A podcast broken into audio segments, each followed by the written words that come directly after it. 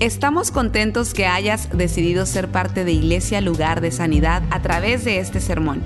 Tal vez estás en tu automóvil, haciendo ejercicio, en el quehacer de tu casa o simplemente disfrutando tu día.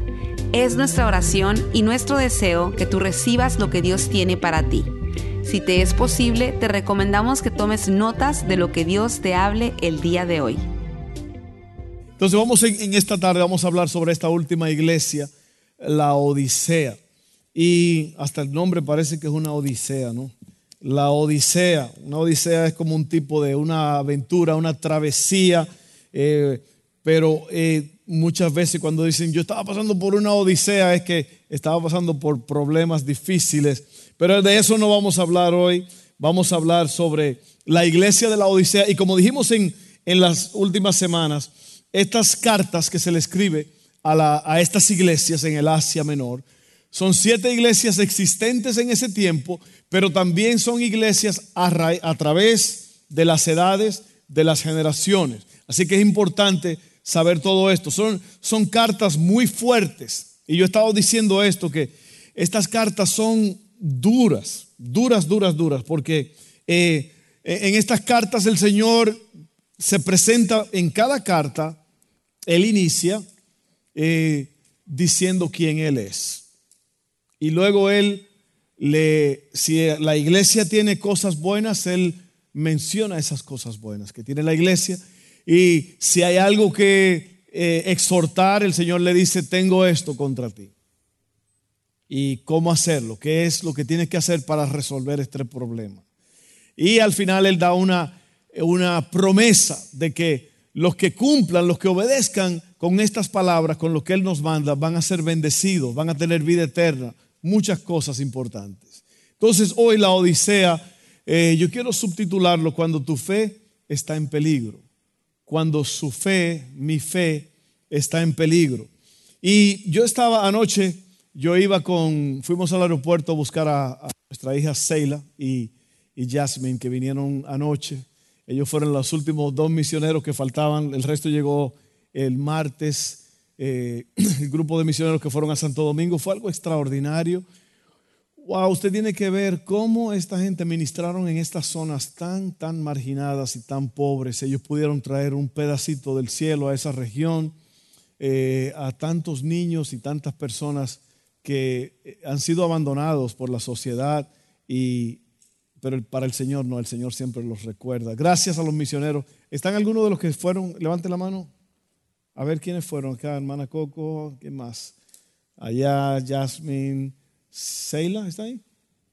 Seila, Lisette, Evan, Dustin. Wow, gracias. Gracias por, por haber ido. Y el haber sufrido comiendo plátanos y salchichón y queso frito. Nada más me mandaban las fotos. Bueno, gracias a Dios por estos misioneros. Anyway, yo íbamos a buscar a, a y a, y a, Jasmine al aeropuerto. Jasmine, Nana, como la, usted quiera llamar, hija de la casa. Y sabe que yo he dicho esto antes, pero lo voy a repetir otra vez porque yo creo que es importante y viene al caso. Uno va manejando en el 10 hacia New Orleans y es 70, 70 millas por hora, ¿ok? 70 millas por hora. Yo soy muy cuidadoso con eso. Yo a veces voy hasta 69. ¿Ok? Yo trato de no pasar eso, que es muy importante para mí. Porque la Biblia dice en Romanos que si usted no se puede someter a las autoridades en esta tierra, usted nunca se va a poder someter a las autoridades divinas. Amén. Entonces, cuando usted entra o pasa ese pueblo que se llama La Plaza, que hay un puente que sube y ahí comienza eh, este puente, uno de los puentes más largos del mundo, eh, y cruza por el lago Pontchartrain. Yo no sé qué quiere decir eso, pero es Pontchartrain. Eh, el, tren ponchado, yo creo que es, o algo así. y bueno, ahí, boom, cambia a 70. Y bajar de 70 a 60, perdón, cambia a 60, bajar 10 millas es muy duro. Porque usted va a 70, tranquilo, y boom, ahora a bajar. Ahora, Es impresionante esto. Cuando yo bajo a 70, a 60, perdón, yo estoy solo porque todo el mundo me pasa. Nada más se ve la manada de carros que vienen. Y todo me pasa, todo me pasa, todo me pasa, todo me pasa. Y sabe que cuando, cuando los carros pasan, yo le decía anoche a Evan, que venía conmigo, era mi copiloto, yo le dije a Evan, ¿tú sabes lo que quiere decir cada carro que me pasa? Cada carro de eso tiene un letrero atrás que dice, las leyes no aplican a mi vida. Póngase a pensar en eso. Si usted viola las leyes, usted está diciendo, las leyes no aplican a mí. Y yo le voy a decir una cosa muy importante. Una de las llaves que abre todas las cosas, incluso es la llave que abre todo en la vida. Yo estoy leyendo un libro que se llama así, The Key to Everything, la llave que abre todo. ¿Sabe cuál es? Un espíritu, una persona que se deja enseñar y que siempre está lista y dispuesta para aprender. Y cuando una persona dice, la ley no aplica a mí, es una actitud arrogante. Todos me pasan, yo, yo me quedo solo, porque todos, no hay nadie, es muy raro que venga alguien detrás de mí, que nada más se quede detrás de mí, o que yo alcance a alguien. ¿Por qué? Porque todos, de alguna forma u otra. ¿Y sabe por qué? Déjeme explicarle por qué es importante. ¿Usted sabe por qué son las leyes? ¿Usted sabe por qué es el límite de velocidad? No es porque eh, eh, los, los líderes del Estado y eso quiere nada más quitarle el gozo a usted de que usted no vaya a 100 o a 70, 80. No es para torturarlo a usted. El propósito de las leyes es para protegerlo. ¿Lo sabía usted? Si usted se sale de control en ese puente, es una caída de 16 pies. Es muy probable que usted no, no va a llegar vivo. Y cualquier, si usted se voltea allí, un accidente, su carro es muy probable, porque la baranda es así de alto, es muy probable que usted se puede ir por allá. No le vaya a pasar como uno, hay, otro puente así entre Baton Rouge y Lafayette, lo ha visto, ¿verdad? Y este hombre necesitaba usar el baño, paró el carro y él no sabía, él nada más se, saltó la baranda. Y cayó allá abajo 16 pies con los cocodrilos en el pantano, porque eso es lo que hay ahí, puro pantanos. Es una caída muy grande. Cuando el Estado te dice bájale a 60 es porque te están protegiendo. ¿Por qué yo digo esto? Porque eso es lo que hace la palabra de Dios. La palabra de Dios nos protege. La palabra de Dios es una guía. La palabra de Dios nos dice, bájale a 60, que está siendo muy rápido. Cálmate hay peligros, tu vida está expuesta, tranquilo, ¿ok? Así que si usted es de lo que usted piensa que usted no, que la ley no se aplica a usted, no se enoje cuando usted vea luces azules detrás de usted. Y no digan, me pararon porque soy latino, porque soy así, o porque me vieron la piel café. No diga nada de eso, es que usted iba por encima del límite, muy probable. Amén. Dígame, o oh, me, como dijo el americano, oh me. Ok, vamos a leer entonces esto. Mire lo que dice aquí. Apocalipsis 3, 15 al 19. Otra carta fuerte. Esta es una de las más fuertes, ok. Así que no se preocupe. Eh, no soy yo el que estoy dando los latigazos, es el Señor Jesús, ok. Escribe esta carta al ángel o al pastor de la iglesia de la Odisea. Este es el mensaje de aquel que es el amén el testigo fiel y verdadero, el principio de la nueva creación de Dios, yo sé todo lo que haces. Y mira lo que le dice aquí, que no eres ni frío ni caliente. Es algo muy raro Dios diciéndole a la gente. ¿Cómo quisiera que fueras lo uno o lo otro? Pero ya que eres tibio ni frío ni caliente, te escupiré de mi boca. Otra versión dice, te voy a vomitar. Y yo voy a explicar todo esto en un momento. Luego sigue diciendo, tú dices, soy rico, tengo todo lo que quiero, no necesito nada. Y no te das cuenta que eres un infeliz y un miserable eres pobre, ciego y estás desnudo. Así que te aconsejo que de mí compres oro, un oro purificado por fuego, y entonces serás rico. Compra también ropas blancas de mí, así no tendrás vergüenza por tu desnudez, y compra un ungüento para tus ojos, para que así puedas ver. Yo corrijo y disciplino a todos los que amo. Por lo tanto, sé diligente y arrepiéntete de tu indiferencia. Palabras duras, pero palabra de Dios. Y otra vez algo extraño que Dios le dice, pero usted tiene que entender cómo está el contexto del asunto, por qué pasan las cosas. Eh, habían unas, en primer lugar, esta era una ciudad extremadamente rica. La gente en esta ciudad era muy rica. Y habían dos fuentes de agua que suplían a la ciudad. Una era aguas termales, pero eran aguas muy calientes. Y lo que estas aguas hacían, estas aguas se usaban para sanar a la gente. Usted ha visto aguas termales, que son aguas que vienen debajo de la tierra, ¿verdad? Y están están ardiendo muchas veces, o sea, hirviendo. Y luego había otra fuente de agua fresca, pero muy poca, que venía de las montañas, era un agua fría. ¿Ok? Entonces, cuando Dios le está hablando a ellos, ellos, Dios le está diciendo, ustedes no son calientes, ustedes no tienen la capacidad para sanar, ni tampoco son fríos, la capacidad para refrescar, ustedes son tibios. En otras palabras, ustedes han perdido el propósito por el cual fueron creados. Tremendo, ¿eh? Y por eso es que cuando usted arroja, cuando usted vomita, cuando usted escupe, usted está tratando de sacar algo que ya no puede estar en su cuerpo. Usted lo está expulsando. Eso es lo que es el, el, vómito, es una expulsión. La saliva es una expulsión. Cuando usted vomita, cuando usted escupe, perdóneme que use estos términos, pero son lo que usa la Biblia aquí. Usted está tirando algo que no necesita que su cuerpo no quiere, que su cuerpo lo está rechazando. ¿Cuántos han vomitado alguna vez?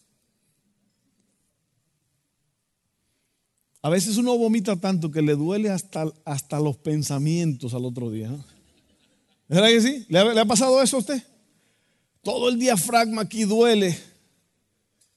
Cuando, especialmente cuando ya uno no tiene nada y que no hay nada, no sale nada. Por eso es lo que Dios hace.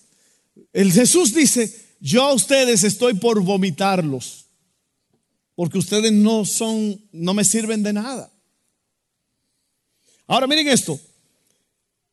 ¿Cómo terminarías tú esta frase, ok?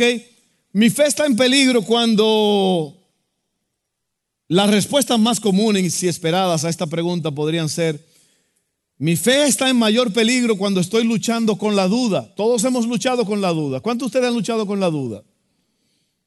Yo no creo que la fe está tan en peligro cuando estamos con la duda. Muchas veces decimos, mi fe está en mayor peligro cuando estoy en medio de pruebas. No, porque las pruebas nos ayudan, nos hacen más fuertes. O mi fe está siendo, o sea, está siendo probada en mayor peligro cuando yo estoy siendo tentado. Todos somos tentados, ¿sí o no? Pero la fe no está así tan en peligro en estas tres ocasiones. La fe está, siendo, está en peligro, le voy a decir cuándo. Es posible que usted se sorprenda al saber que hay un peligro mayor que las dudas, las pruebas o las tentaciones. ¿Usted sabe lo que es? Lo que la mayoría de nosotros llamaría bendiciones y abundancia. Y yo le voy a explicar por qué.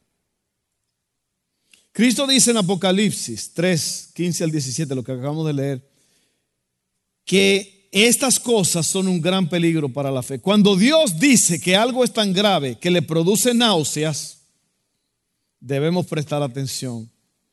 Hay una condición espiritual que hace que Dios quiera vomitar. Y no es el ateísmo o las orgías o ninguna de esas cosas.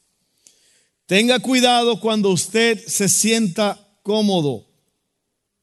Oiga bien, puede caer, cuando usted se siente cómodo, usted puede caer en la trampa del maligno. Tenga cuidado cuando todo está bien en su mundo. Y yo no estoy diciendo que va a haber momentos en que todo está bien, que todo va marchando tranquilo. Las bendiciones no necesariamente significan lo que llamamos bendiciones, a veces no es el favor de Dios. Porque muchas veces pensamos que algo es una bendición, pero en el proceso estamos perdiendo a la familia. Amén. O mira qué bendición, estoy trabajando 16 horas al día y también tú vas a ver un día que cuando llegue a la casa no hay nada. ¿Y dónde estaba la familia? Yo no, estoy, aconsejando que hagan eso. Lo que yo le puedo decir es que eh, todo tiene su tiempo y todo lo que se quiere debajo del cielo tiene su hora. Amén. Entonces, aquí está una iglesia, oiga bien lo que le voy a decir. Esta iglesia, súper riquísima, Dios le está diciendo a ellos, ustedes dicen que son ricos, pero yo le voy a decir cuál es el problema de ustedes. Ustedes son infelices, miserables, pobres y ciegos y están desnudos encima de eso. Fuertes palabras para la iglesia. Ahora yo, yo voy a explicar esto eh, de una mejor forma aquí. Oiga bien, cuando usted se siente cómodo puede caer en la complacencia. Cuando usted está en la calle de la facilidad, usted puede convertirse en perezoso, letárgico y bajar la guardia. Esta es la condición exacta de la iglesia de la Odisea, la cual provocó a Jesús ganas de vomitar. Ahora miren esto, vamos a entrar en un contexto histórico ahora mismo sobre ellos. Los laodicenses estaban orgullosos de tres cosas. Riquezas financieras, una extensa industria textil, o sea, de telas, ellos producían tela extraordinaria, y un popular colirio que se exportaba a todo el mundo, o sea, una medicina para los ojos, tenían una, una clínica espectacular, eran especialistas en los ojos, los laodicenses. Así que eran ricos porque tenían industria textil, tenían industria textil, exportaban este colirio a todo el mundo y tenían una riqueza financiera extraordinaria. Ahora miren esto, no es interesante que Jesús dice que eran pobres y no ricos. Ellos decían que eran ricos y Dios le dice, no, ustedes no son ricos, ustedes son pobres. Le dice que son ciegos, ustedes están ciegos, no son exportadores de vista. Les dice, están desnudos, no proveedores de ropa. Las mismas cosas que tenían en abundancia eran realmente su caída. eran ricos, fabricaban ropa y fabricaban un colirio para los ojos, pero Dios le dice, ustedes son pobres, ustedes están desnudos y ustedes están ciegos. Impresionante esto, ¿eh? Oiga bien,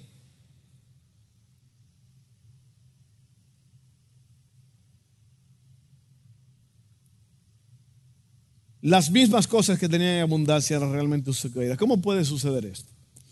El placer, la riqueza, la comodidad son dones de Dios, pero pueden ser utilizados por el maligno para crear orgullo, autosuficiencia, independencia y arrogancia. Eso fue lo que se causó aquí en esta gente. Ellos tenían tantas cosas que entraron en un estado de, a mí no me importa nada, yo estoy bien, yo no te necesito Dios. Y yo creo que ese es eh, eh, lo que nosotros tenemos que tener mucho cuidado, es estar en una nación rica como esta, donde hay tantas posibilidades que nosotros caigamos en la misma trampa de los laodicenses. Es impresionante que en nuestros países eh, la gente camina 8 o 10 kilómetros para ir a una iglesia. Y aquí, teniendo carro, nosotros a veces decimos, ¿a me quedo viendo aquí un juego? Me voy a un cumpleaños, voy a una fiesta, voy a una celebración. pero donde hay pobreza la gente a veces paga un precio más alto. Y esto está muy interesante aquí lo que está hablando esto. Y esto nos está hablando a todos nosotros. Miren, quiero leer esa última parte. Cuando Él le dice a ellos, ustedes, tú eres un infeliz, miserable, pobre, ciego y estás desnudo. Así que te aconsejo que de mí compres oro, oro purificado con fuego, y entonces serás rico. También compra ropas blancas. ¿Por qué el Señor le dice a ellos compra? Porque comprar requiere un, un intercambio. Hay un precio que uno está pagando. Y, yo creo que la iglesia, especialmente en los Estados Unidos, está tan cómoda que no quiere pagar el precio. La gente no quiere pagar el precio. El precio de, de ser puros. El precio de ser santo como el Señor es santo. Casi nadie quiere pagar ese precio. Este mensaje pica, este mensaje da duro, este mensaje no es lo que la mayoría de la gente quiere oír. Sin embargo, en estas siete cartas, Jesús arremete, arremete contra la iglesia. ¿Por qué? Porque nosotros pensamos que la ley no aplica a nosotros. Eso no es para mí.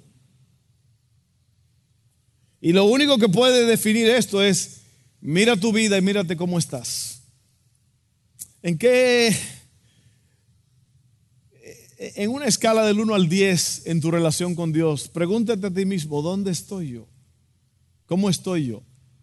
Entonces vamos a ir aterrizando este avión, miren. Uno de los mayores obstáculos para profundizar más en nuestra relación con Dios es tener demasiado, sentirse demasiado cómodo, y mi recomendación para ustedes, no deje que nada se interponga en su relación con Dios.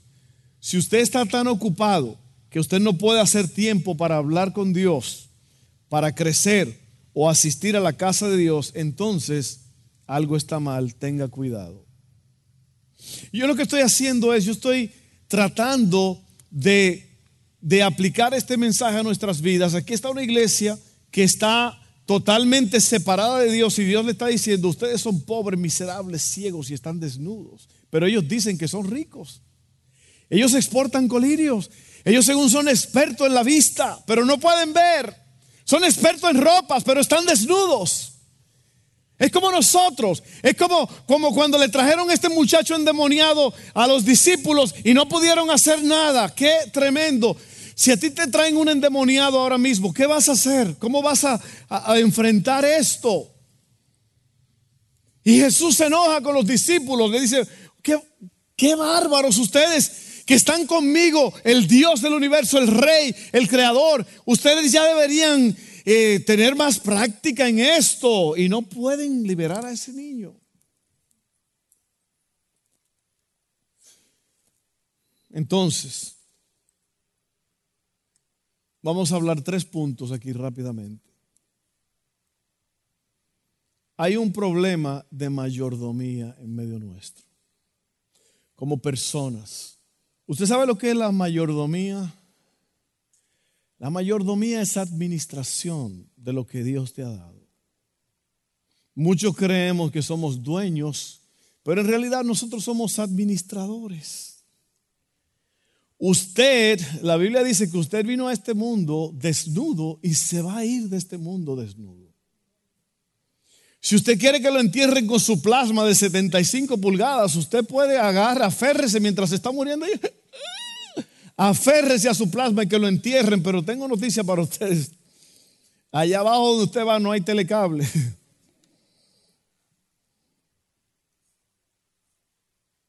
Y nosotros tenemos un problema de mayordomía.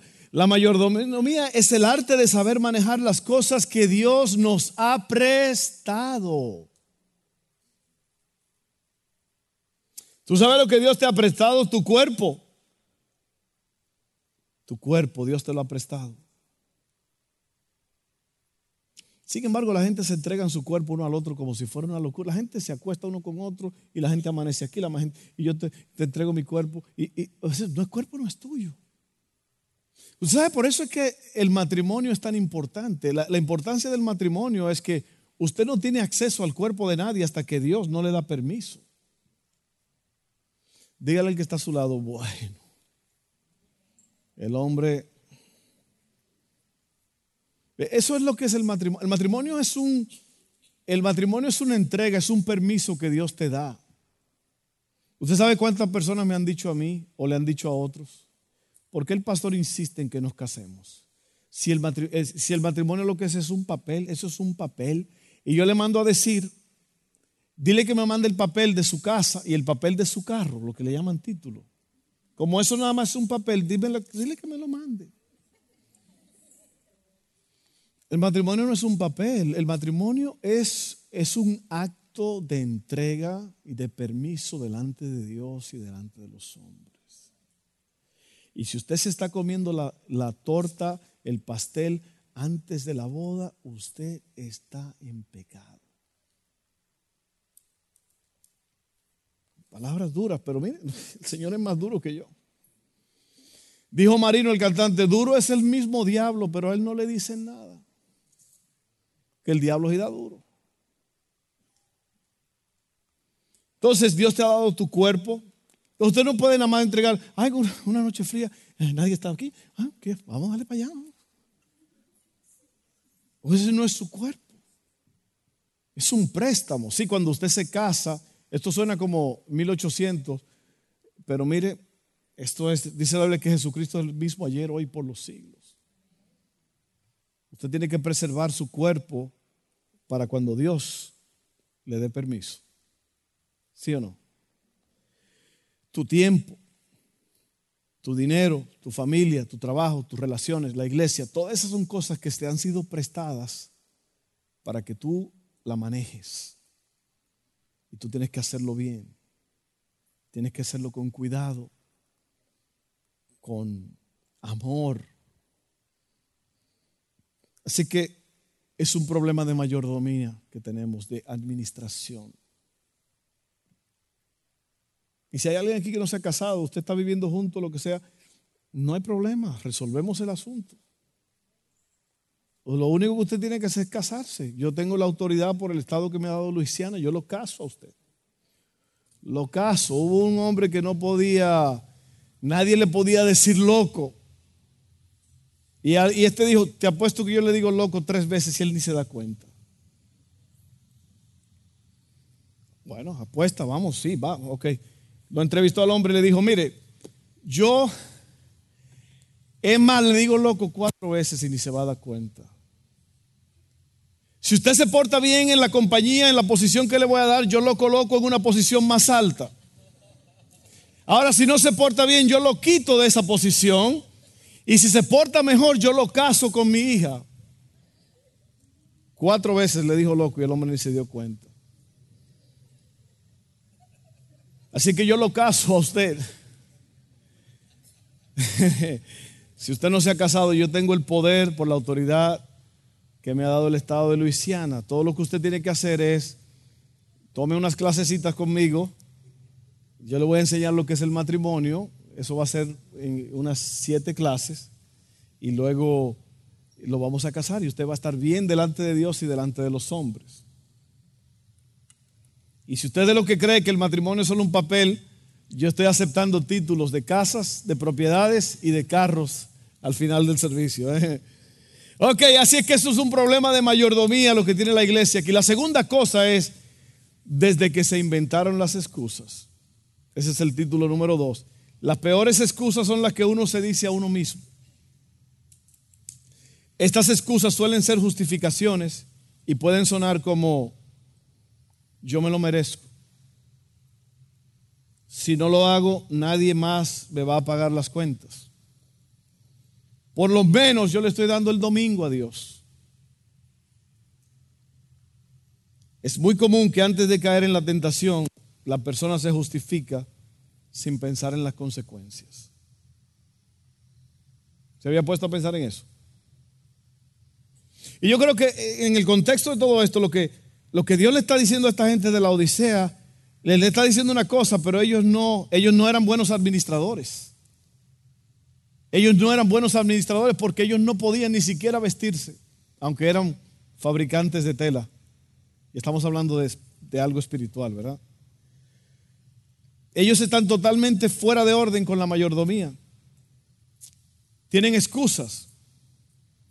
Y luego al final y lo último es algo que yo siempre digo y se ha convertido en una cultura en esta iglesia.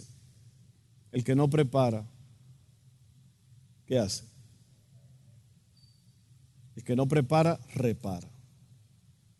Entonces aquí hay una iglesia que Dios le cae encima porque ellos se creen muy ricos, pero en verdad no lo son.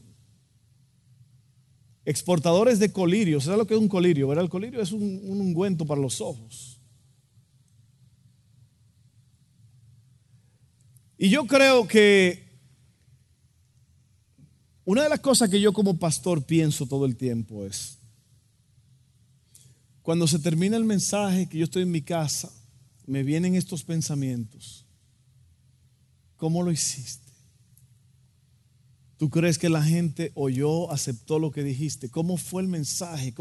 ¿Lo llevaste a cabo como debiste haberlo dicho? Dijiste las cosas correctas, dijiste cosas que no debiste haber dicho. Y e, es un tipo de, de, chequeo que yo me hago. ¿Por qué? ¿Por qué? Por mi responsabilidad como pastor. Porque mire, Dios nos ha dado cuerpo, tiempo, dinero, familia, trabajo, relaciones e iglesia. ¿Qué estamos haciendo con eso?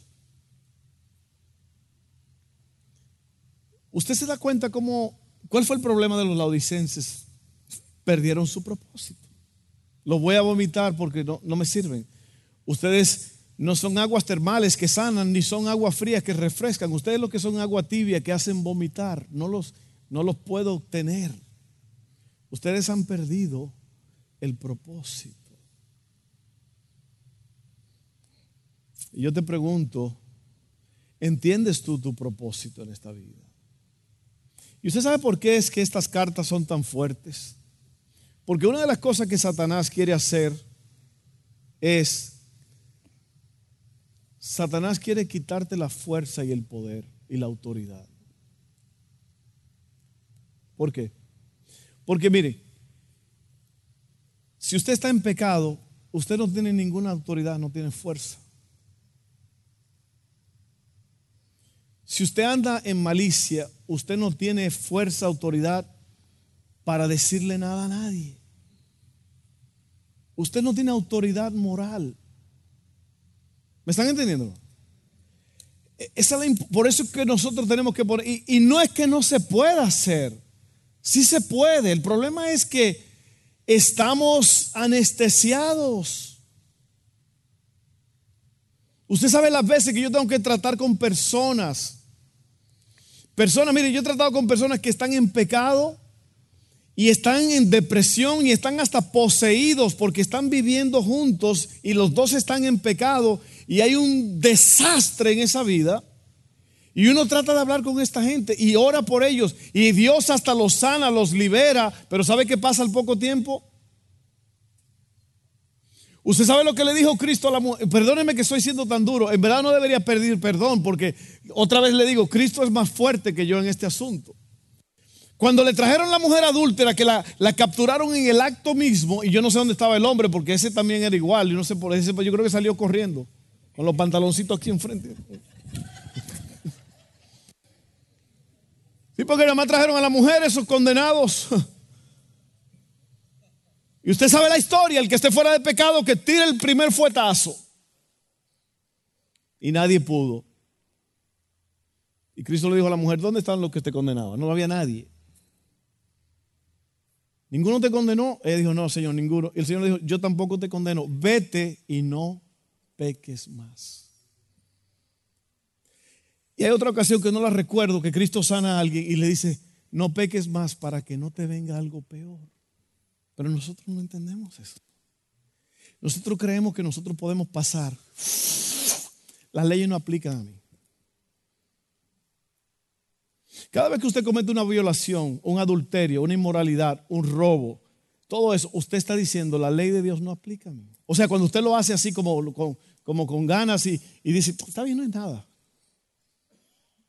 Y una vez veníamos yo y Dustin, creo que veníamos de la gran isla pescando hace como dos años. Y así venía yo, 70 y... uno de esos que me pasó, que yo dije, wow, mira ese a la velocidad que va. Nos los encontramos destruido en un puente, chocó, nada más se veía el, el humazo del carro. Y yo, Dustin venía a dormir y le dije, mira, mira tipo, mira. Este fue el que nos pasó ahorita como a 100. Míralo ahí donde está.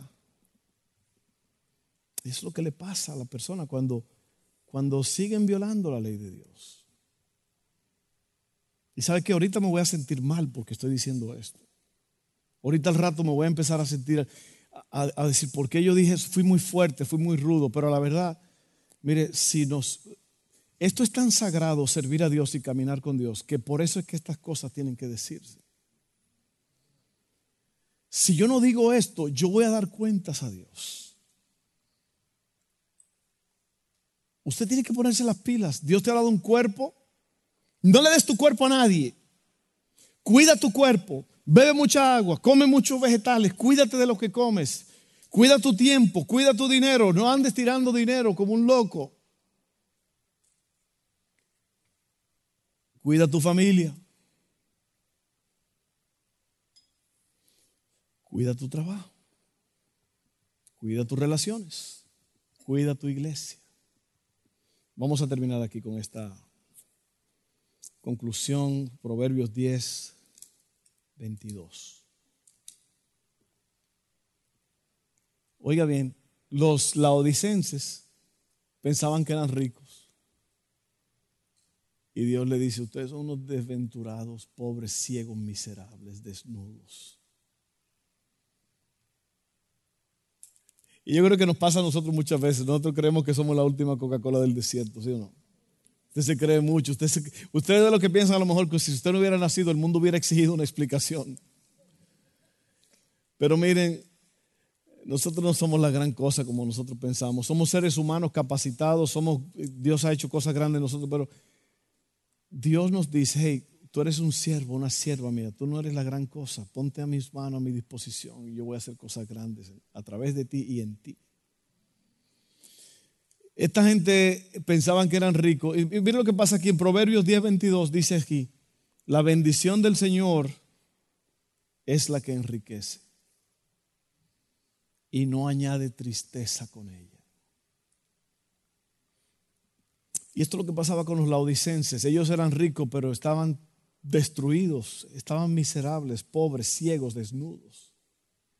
Pero tenían billetes, tenían papel moneda, tenían cobre, tenían oro, pero eran miserables. Y saben yo prefiero eso. Yo prefiero, a mí no me interesa, a mí no me importa nada de eso. Yo lo que quiero es en la noche dormir bien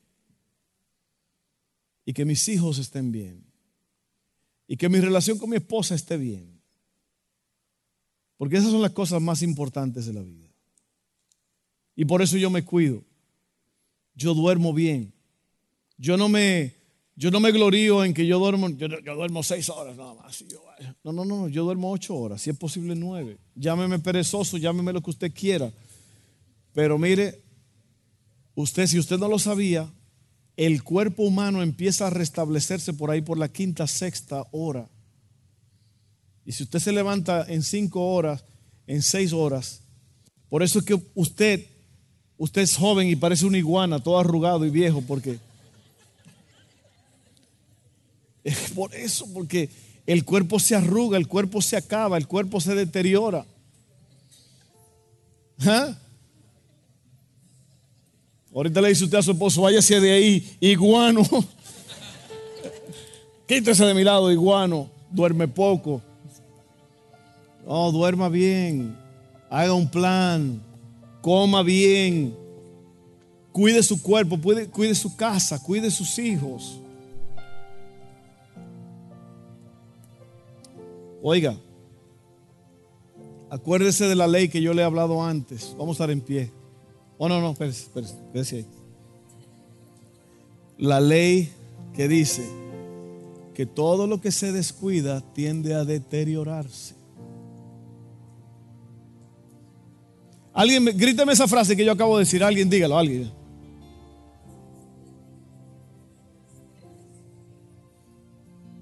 ¿Sabe por qué lo hago repetirse? Porque, porque se nos olvidan todas estas cosas. Todo lo que se descuida tiende a deteriorarse. Si usted no abraza a sus hijos, si usted no los besa, si usted no pasa tiempo con ellos, si usted no está con ellos, si usted no crea momentos como los del jueves en la noche, ¿se acuerdan los, las parejas? ¿Cuántos estaban aquí parejas? Levante la mano. Oiga, qué bonita noche. Qué noche más especial allá afuera eh, eh, hicimos como nueve fogatas, hicimos círculos. La pareja, ahí no había predicación, no había fuego del cielo, era fuego de, leña, pero no.